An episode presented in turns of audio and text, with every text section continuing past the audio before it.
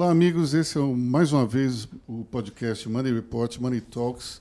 Estou aqui, eu, Aloysio Falcão, junto com a Mauri Segala, nosso editor-chefe. A Mauri, por favor. Olá, boa tarde. E os nossos repórteres Marília Levi. Marília. Olá, boa tarde. Lucas Olá. Emanuel Andrade. Olá, tudo bem?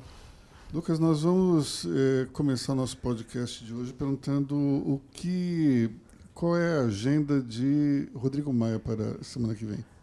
Olha, não, não sei dizer especificamente. Eu sei que, só dando uma descontraída aqui, o Rodrigo Maia é um torcedor assíduo do Botafogo. Botafogo que nesse fim de semana pega o Corinthians, né? Espero que o Corinthians vença o time de Rodrigo Maia. Quem diria Lucas contra Rodrigo Maia? É impressionante Isso vai acontecer. É um momento Surpreendente. Um histórico. momento histórico do nosso podcast. Já que você falou Rodrigo Maia, Luiz, o que, que você achou aí desse dessa encontro, pro futuro encontro do Rodrigo Maia com o Lula, que se dará nos próximos dias? Vai ser um pouco, um pouco curioso, porque chegou a, a ser discutido uma, uma ideia aí de que é, Rodrigo Maia receberia um convite para ser o vice de Lula. Me parece um pouco, um pouco estranha essa combinação. Imagina. Bom, antes o Lula precisa ser elegível, né? É, Sim, né, tem, tem, tem esse detalhe, mas o Rodrigo Maia é do DEM. O presidente do DEM é a CM Neto. Você já imaginou Lula e a CM Neto no mesmo palanque?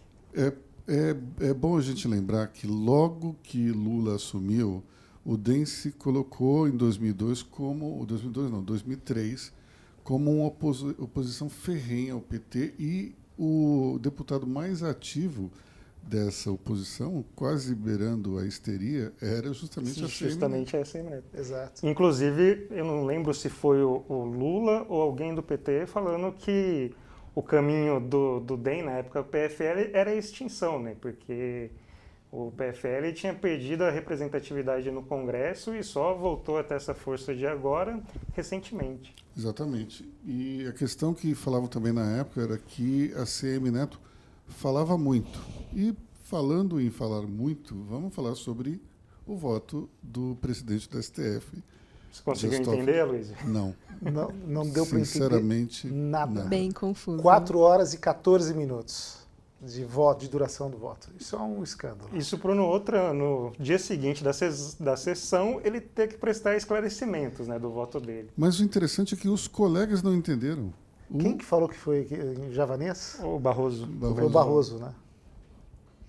Barroso e daí qual, qual foi outra? O, o- perguntaram pro, pro Faquin se ele conseguia explicar qual tinha sido a posição do, do Dias Toffoli e ele respondeu, vocês não tem uma pergunta mais fácil?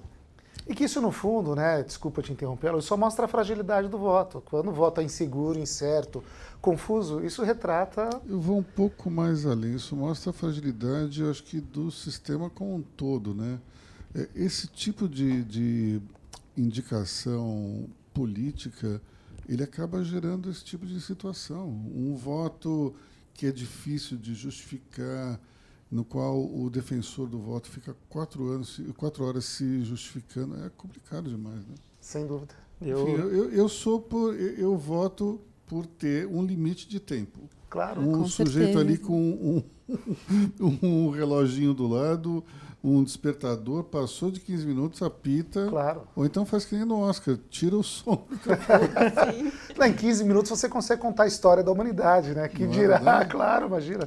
E a gente até às vezes brinca aqui acompanhando né, esses votos intermináveis que parece que tem algum é, gerador de argumento. Né? O, o, o ministro fala, "Ah, hoje eu vou falar sobre algum personagem da Roma Antiga, vou citar um filósofo, algum pensador brasileiro e monta o voto com base em, em várias coisas. assim, Lucas, eu não tenho dúvida disso. Claro que tem os truques ali do, do mundo do direito, é óbvio. Evidentemente que tem.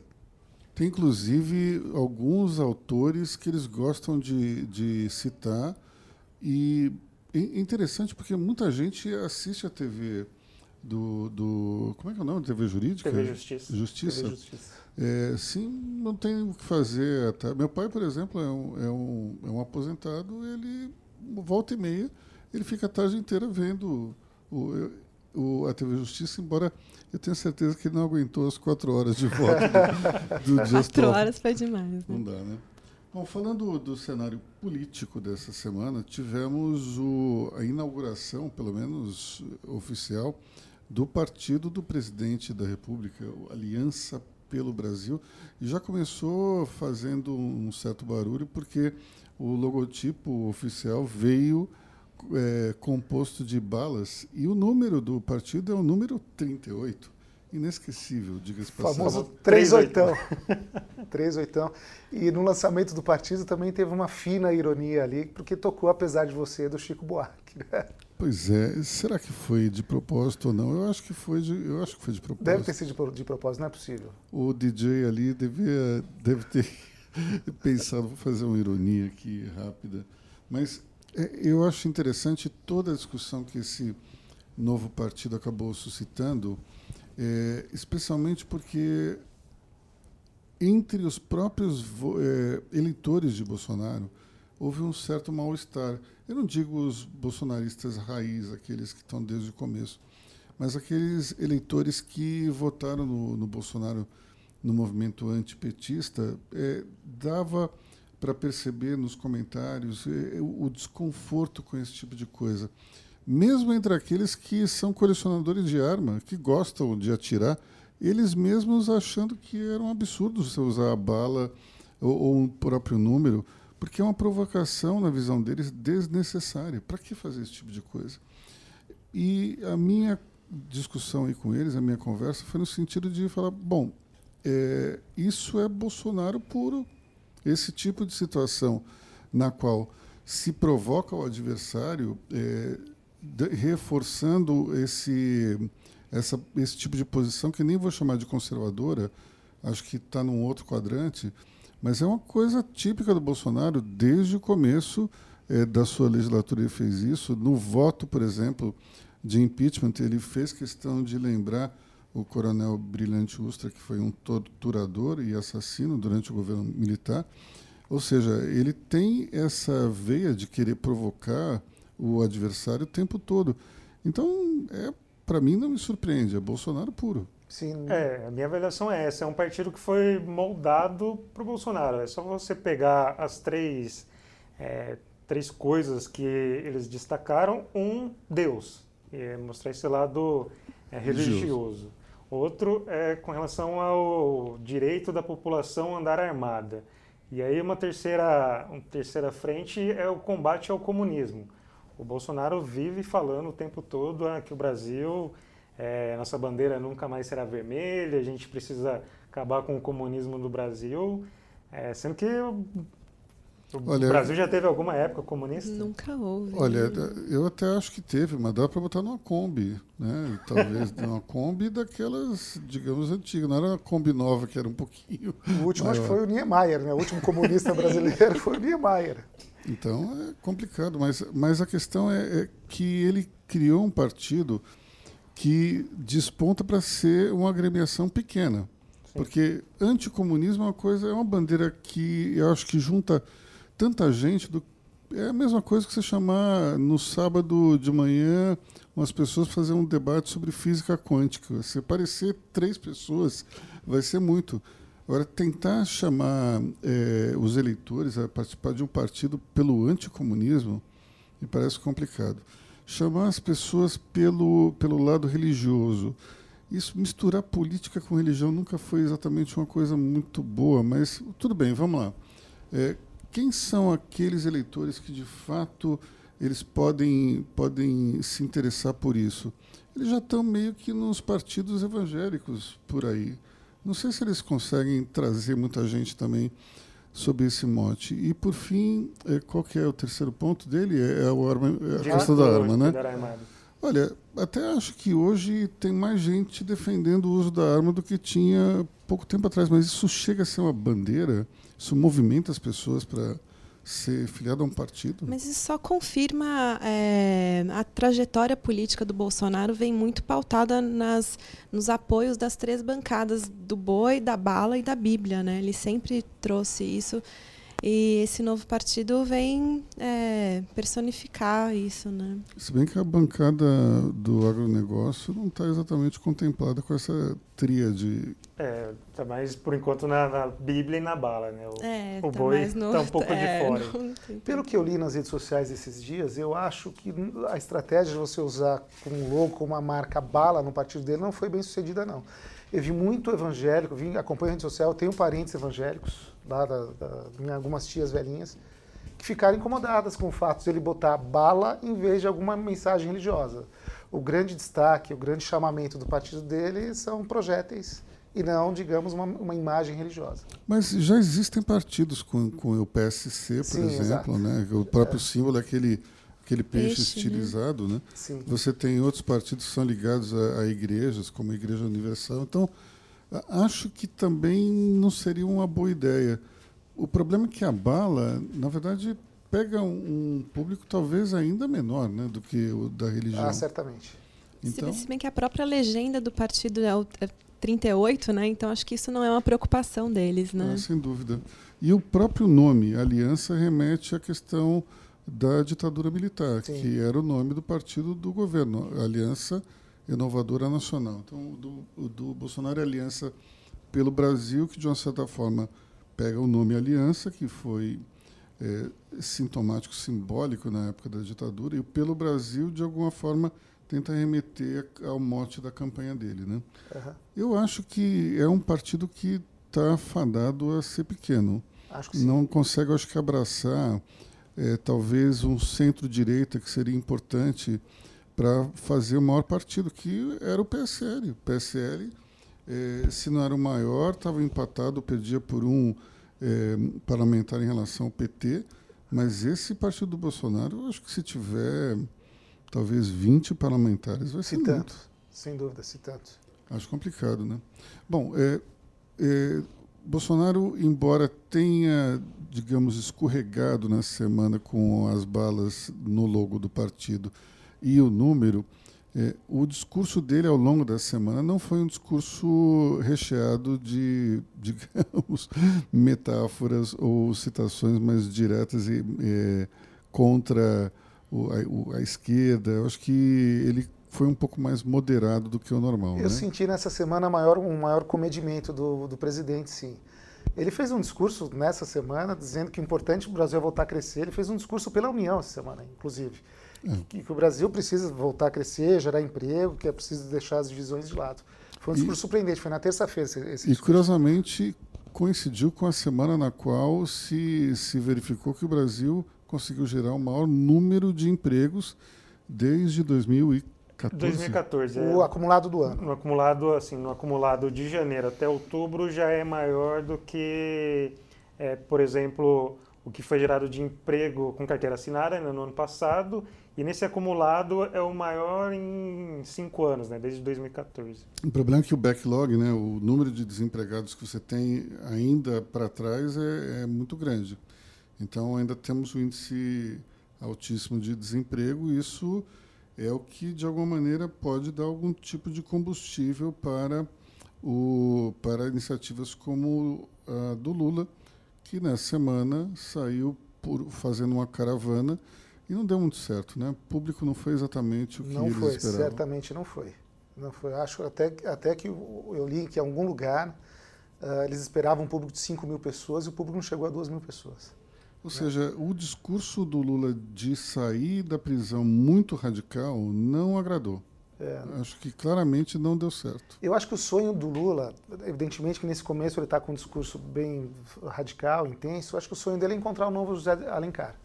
Encontrar um vice que, se ele for elegível, evidentemente, alguém que de alguma forma abra um diálogo maior com outros setores da sociedade, que não sejam só os setores do- da esquerda radical. Mas naquela época do José Alencar, ele não tinha a, a imagem manchada pela corrupção. Exatamente. Esse é o grande problema. Sim, exato. Hoje o PT ele, ele carrega essa mancha que é muito difícil. O Lula é, vai ser muito complicado. Como, é, como ele pode, digamos, é, assumir uma posição é, mais palatável para o empresariado é, depois de todo esse discurso agressivo, depois de é, ter reclamado, digamos, do, desse governo do Bolsonaro. Vamos tirar o fato de que ele chama o presidente miliciano, esses, esses ataques abaixo da linha da cintura. Mas claramente ele se coloca contra a política do governo, que é uma política mais à direita, é uma política mais liberal, e ele se coloca contra isso. Os empresários, de uma maneira geral, se alinharam é, junto a Paulo Guedes e defendem essa política. Se o Lula ele vai contra essa política, como ele como está indo, ele está confrontando o empresariado. Eu não acho que ele vai conseguir é, regimentar algum algum nome como o do José Alencar que consiga quebrar essa eu também resistência. acho muito difícil, mas eu acho ainda que, que é um sonho dele. É um, é um desejo, mas... Né? Ah, Luiz, a gente fala bastante dessa projeção para 2022 e a gente muitas vezes acaba esquecendo da eleição municipal de 2020. Essa, essa semana, se eu não me engano, acho que foi na quarta-feira, o Lula é, teve um momento que ele, assim como Bolsonaro, começou a, a publicou várias mensagens no Twitter. Uma delas foi sobre é, Marta Suplicy. É, falou que ele tem uma amizade com a Marta Suplicy é, em síntese, ele deixando as portas abertas para uma volta da Marta Suplicy é, ao PT e com a possibilidade da Marta ser candidata do PT à Prefeitura de São Paulo. É, não deu para saber como seria a reação da, da militância petista, né? porque a Marta Suplicy era do PT, mas ela saiu do PT, votou pelo impeachment da Dilma, é, participou do governo Temer, foi uma saiu criticando muito o PT. Então, assim, é, não, não sei como, qual seria a reação dessa militância petista mais histórica, é, se aceitaria a Marta Suplicy de volta e qual seria o impacto é, na, na, discussão de quem seria o candidato do PT à Prefeitura de São Paulo. Na história política, acho que tirando o Itamar Franco, é, a quem o Tancredo Neves dizia que ele guardava o ressentimento no freezer, é, os políticos, de uma certa maneira, eles não ligam para o que passou. Você, o teu inimigo de ontem pode ser o seu aliado de hoje, sem nenhum problema. Então, essa questão de, de ah, ela falou mal do PT, ela saiu do PT, é, criticou a corrupção, o Lula não está nem aí. Ele, ele pode esquecer isso na hora que ele quiser, desde que a Marta, de alguma forma, sirva aos interesses dele. Eu não sei se a Marta vai querer, porque para a Marta, a Marta é tem uma personalidade muito forte e eu não sei se ela vai conseguir é, segurar a onda de voltar ao PT depois de tudo que ela falou. Então, até acho que o Lula pode passar uma borracha. E o PT com essa pecha de partido corrupto. Sim.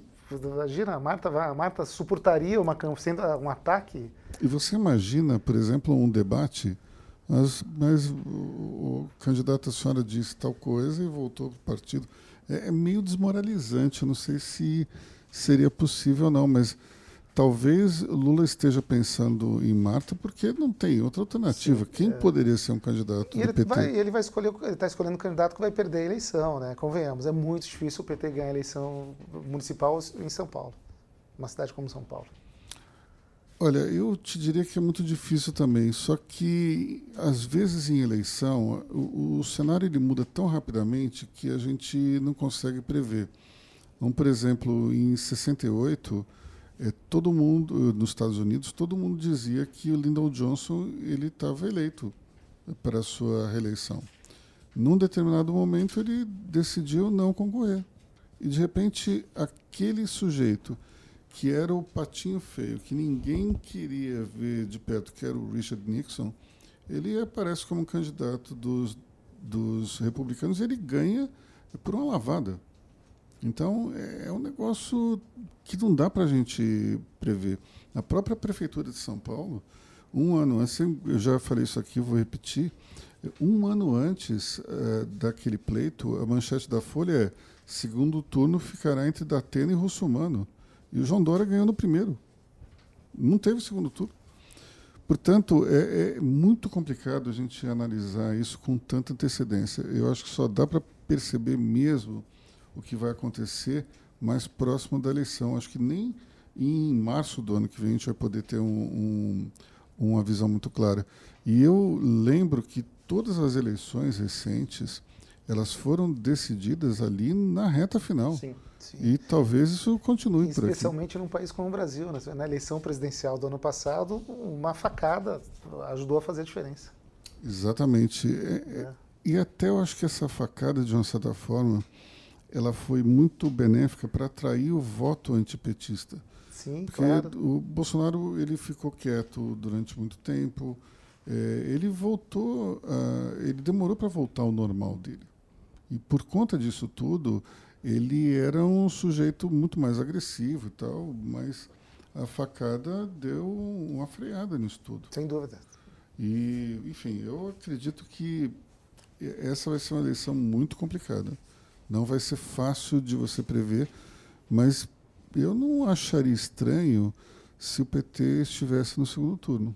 Pode ser. Sim. Se de repente você tem quatro, cinco candidatos fortes, tem uma pulverização de votos tão grande, o PT sempre tem aquele eleitorado fiel, pode colocá-lo no segundo turno. Não acho que ganhe a eleição, mas pode ser que haja isso. Foi um pouco o que aconteceu na eleição passada, né? O Haddad foi para o segundo turno porque o PT manteve uma força ainda é, e acabou superando os demais, por exemplo, Ciro Gomes, Aécio, ne Aécio Neves, não, Geraldo Alckmin e os demais. Eu tenho a impressão que nessa última eleição a é interessante como tem sempre a bola da vez, né? A bola da vez é alguém que vai se transformando, no, vai ganhando um favoritismo e de repente tudo parece desaguar Sim. em cima daquele candidato. Esse candidato foi um, no caso Jair Bolsonaro, que tinha uma rejeição muito grande. Então, aquele que poderia fazer frente, digamos, do espectro mais à direita, que era o Geraldo Alckmin, era um candidato que não tinha exatamente um grande carisma, não contava com a grande colaboração do seu próprio partido. Então a coisa ficou meio que ele virou a bola da vez. O Bolsonaro ele ele virou o candidato da direita, do centro e dos antipetistas, que não necessariamente eram de centro ou de direita. E eu acho que tem um complicador aí para o PT, é que se a economia crescer no ano que vem, como todo mundo espera que cresça com mais força, o discurso petista ele, ele fica um pouco esvaziado, né? que toda essa política econômica está equivocada contra o governo, isso não vai funcionar. Isso vale inclusive para 2022. Né? Exatamente, especialmente para 2022, mas acho que também na eleição municipal. Bom, já que a gente falou então de dados positivos da economia, vamos, vamos arrematar o nosso podcast de hoje falando exatamente sobre esse tema. É, tivemos hoje, por sinal, um dado bem interessante que foi ah, o aumento, o crescimento da capacidade instalada da instalada indústria. Da indústria né? uhum, que é a maior desde 2014. É, assim, a gente está vendo que tem um, um, cenário aí de uma retomada também do mercado de trabalho. Né? A, a indústria está é, trabalhando numa capacidade maior e isso favorece a criação de empregos. Né? O que os economistas dizem, a economia não está mais crescendo no ritmo de 1% ao ano, que é o que vai crescer, ela já está crescendo um ritmo maior. Isso todos os indicadores já mostram. A economia já está crescendo um ritmo de 1,5% para 2%.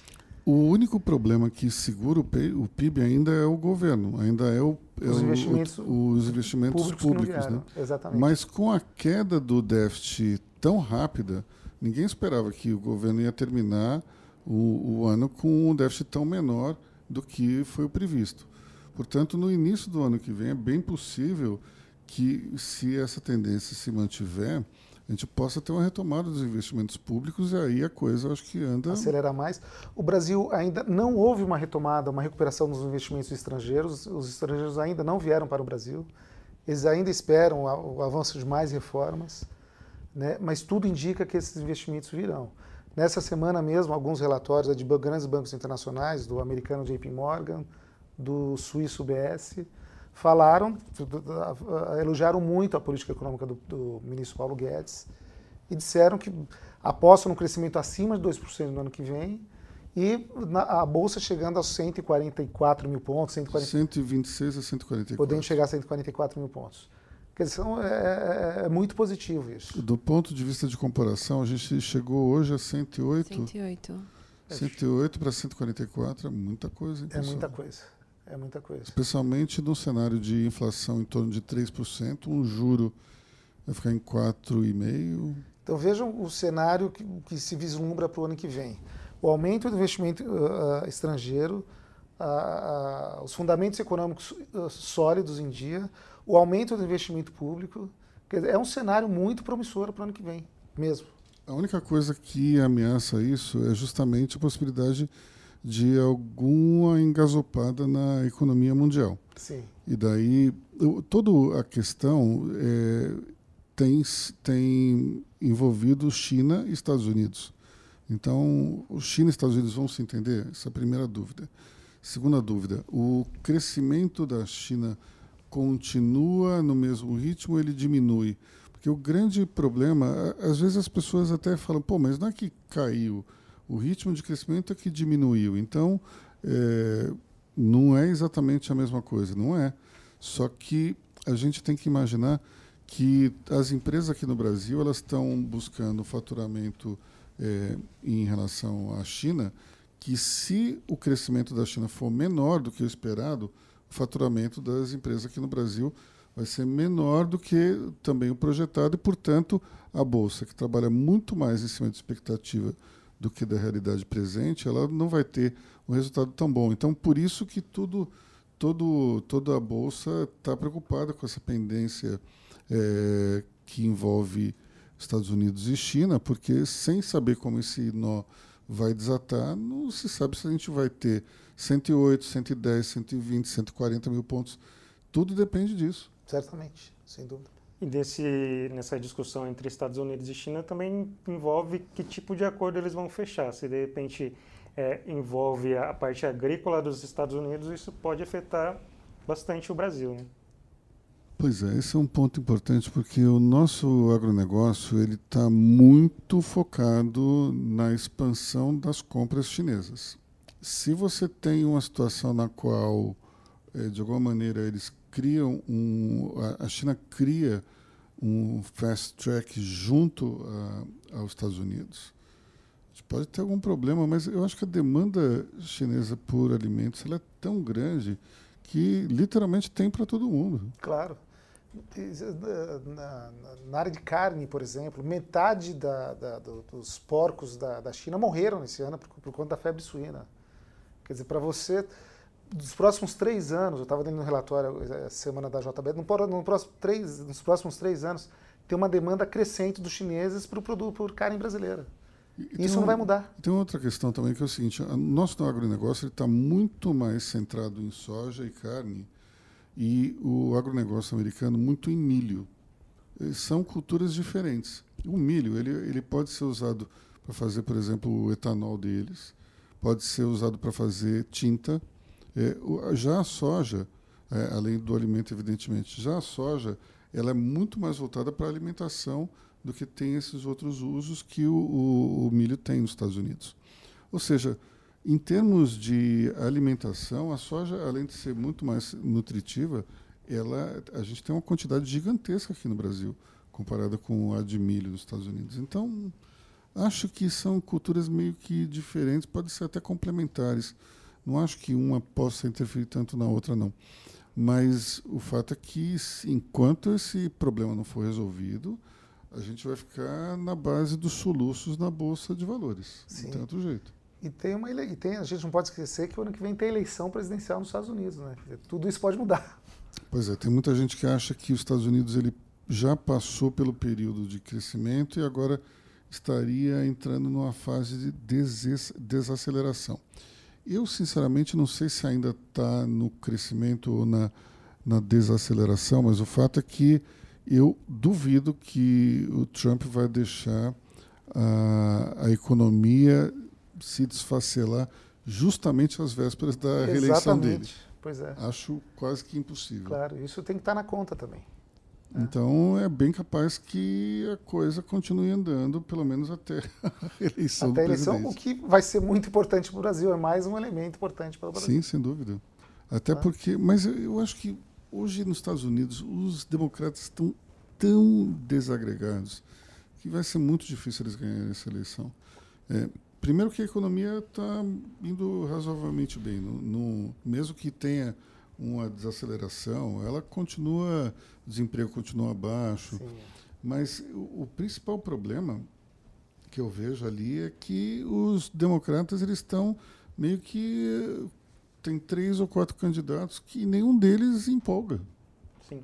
Isso diante de uma situação como a do Trump, que é, é um presidente bastante controverso, acho que talvez o mais controverso que eu me lembre. Não me lembro de alguém tão controverso assim. O, talvez o Nixon, essa coisa de coisas boas e ruins é, dentro de uma só gestão, mas enfim. É, teve Caged também essa semana, né? Teve Caged, dados de emprego. A gente chegou a falar A dos dados comentou, de emprego, né? é, Foi o melhor resultado no acumulado do ano desde 2014. sim, é, desde, Desde 2014. 2014. E só na comparação com, com o ano passado, até nessa, o acumulado até outubro já superou o ano passado. É, mas é preciso dizer que em outubro foram gerados acho que 70, 70 mil, mil. e a projeção do mercado eram 80 mil empregos. O ritmo está um pouquinho abaixo do que o mercado tinha projetado. Né? Não é nada muito grave, um sustinho só, nem, nem é um susto, digamos assim. Mas o Brasil precisa acelerar a retomada do emprego. Esse é um ponto importante até para o governo conseguir é, criar as bases é, para uma situação mais confortável. Por Claro. enquanto ainda está ainda tá difícil. Tem, existem tensões sociais que, que podem vir à tona. Aliás, essa semana até a gente teve mais um país latino-americano criando é, uma certa algazarra, que foi a Colômbia. Só que, curiosamente, a Colômbia ela vem de um crescimento de 2,7% do PIB. Esse ano se espera 3,3%. Então, mais uma vez, a gente cai naquela situação de que não é exatamente a economia está fazendo as pessoas irem para a rua. É um fenômeno parecido com o Brasil em 2013, quando a economia com a Dilma não estava exatamente ruim. É, ho- hoje a gente vê que ela era turbinada por dinheiro público, pelo déficit, mas dava para ver que o, desemprego, por exemplo, estava em torno de 6%. Sim, é. Era uma economia muito mais sólida em termos eh, visuais né, do que a gente tem hoje. Mas o, o fato é que naquela época as pessoas foram na rua, foram para a rua e criaram um, um- um ambiente de protestos que se vê agora nos outros países da, da América Latina. Não sei se tem muito espaço para isso acontecer no Brasil de hoje, mas É, eu acho tudo é isso. possível. A gente chegou a comentar aqui no podcast sobre essa onda de protestos. Tal. A gente falou tem um um certo mal-estar da civilização, uma certa desilusão, um certo temor do avanço tecnológico. Acho que está tudo misturado aí. É engraçado que o, aquela coisa que é, diz- diziam que era o mal do fim do século, que aconteceu no, no século XIX, agora no XXI está acontecendo depois do início do século. É o mal do início Do do, início século. do século, Mudou exatamente. um pouco, né? Sim. Mas é interessante ver que as pessoas não têm muita noção do que vai acontecer, porque o futuro está muito aberto. E quando o desconhecido se posta à frente ser humano, bate um certo desespero. Assusta, claro. Bom, acho que por hoje é só, né? Já falamos demais. Semana né? foi isso, né? Sim. Acho que, em, em resumo, foi isso. Semana que vem, o que, é que temos com o Rodrigo Maia? É, tem uma, uma, uma discussão aí sobre aquele velho assunto da prisão em segunda instância, né? É, a CCJ da Câmara aprovou e ainda não e o Senado também está tratando do mesmo assunto. Então, assim, é, tem uma discussão para que o texto da, da Câmara tenha prioridade e aí o, o texto do Senado é, não seja paralisado. Só que o texto da Câmara, o rito é muito mais, mais demorado. Né? Foi, passou pela CCJ, agora tem uma comissão especial e precisa ser votado no plenário e depois vai para o Senado. Então, assim, se tiver alguma novidade com relação à segunda instância, só no ano que vem. Bom, e isso é, vai ser uma conversa muito complicada, porque há juristas que acreditam que trânsito julgado é uma cláusula pétrea, outros acham que não, que é uma questão de você tentar, de alguma maneira, regulamentar o que seria o trânsito julgado e, e dar um limite do, na segunda instância. Vai ser uma discussão bem complicada. Bem complexa. Bom, então é isso, amigos. Nós vamos ficar por aqui e nos vemos na semana. Melhor, no- nos- vocês nos ouvirão na semana que vem. Bom, até semana que vem. Tchau, tchau. É, Tchau, tchau.